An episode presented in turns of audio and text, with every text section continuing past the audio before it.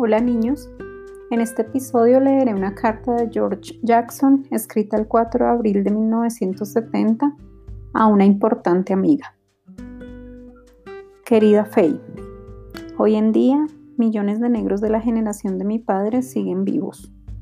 Son producto de un medio totalmente deprimido. Todos los varones vivieron siempre bajo la más terrible de las incertidumbres Ninguno de ellos fue capaz de comprender que una mórbida privación económica, una utilización enorme y ultrajante estaba en los cimientos de sus caracteres. Mi padre desarrolló su temperamento, sus convenciones, convicciones, rasgos y estilo de vida a partir de una situación que comenzó con el abandono. Su madre lo dejó a él y a sus hermanos mayores al borde de uno de esos grandes arroyos en San Luis. Crecieron en las calles, luego en una hacienda de algún lugar de Luciana. Este hermano, mi padre, no ha tenido educación formal de ninguna clase. Más adelante aprendió por sí mismo las cosas esenciales. Solo, en la más hostil de las junglas de la tierra, gobernada por el rey de las bestias, debe afrontar la prolongada agonía de una muerte sangrienta. Solo, en el momento más salvaje de la historia, sin armas y portando una piel negra que debe ocultar. Yo amo a este hermano, a mi padre, y cuando uso la palabra amor no hago retórica. Mi intención es la de expresar un impulso desenfrenado y resplandeciente que sale de la región más profunda de mi alma, una cosa inalterable que yo nunca he cuestionado. Pero nadie puede pasar por las pruebas que sufrió mi padre sin sufrir el castigo de la psicosis. Es el precio por sobrevivir, Puedo aventurarme a afirmar que no hay hermanos de esa generación con buena salud, absolutamente ninguno.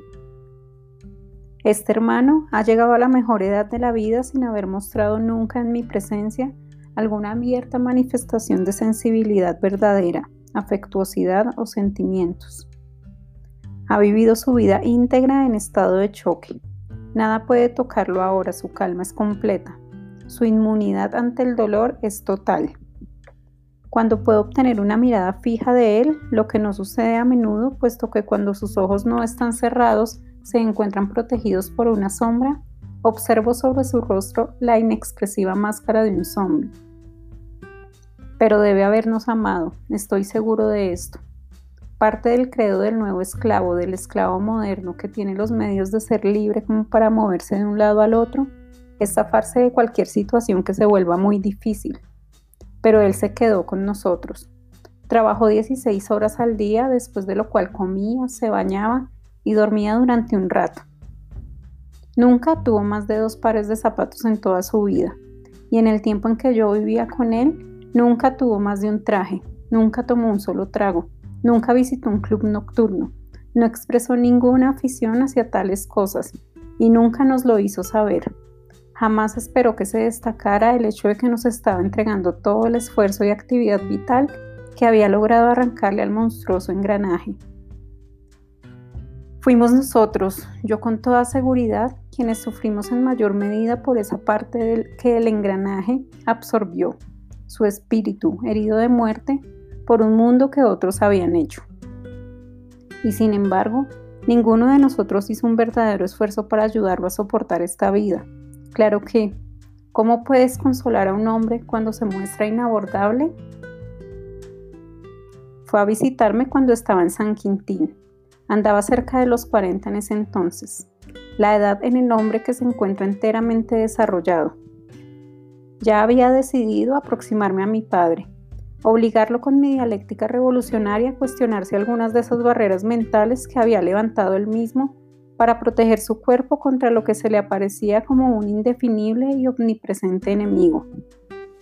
Un enemigo que dejaría que padeciera hambre, que lo expondría a los elementos desatados o encadenaría, que encarcelaría su cuerpo, lo aporrearía, lo rasgaría en tiras, lo colgaría, lo electrocutaría y lo envenenaría con gas. Yo debía hacerle comprender que si bien guardaba salvo su cuerpo, esto lo había logrado al terrible precio de entregar su mente.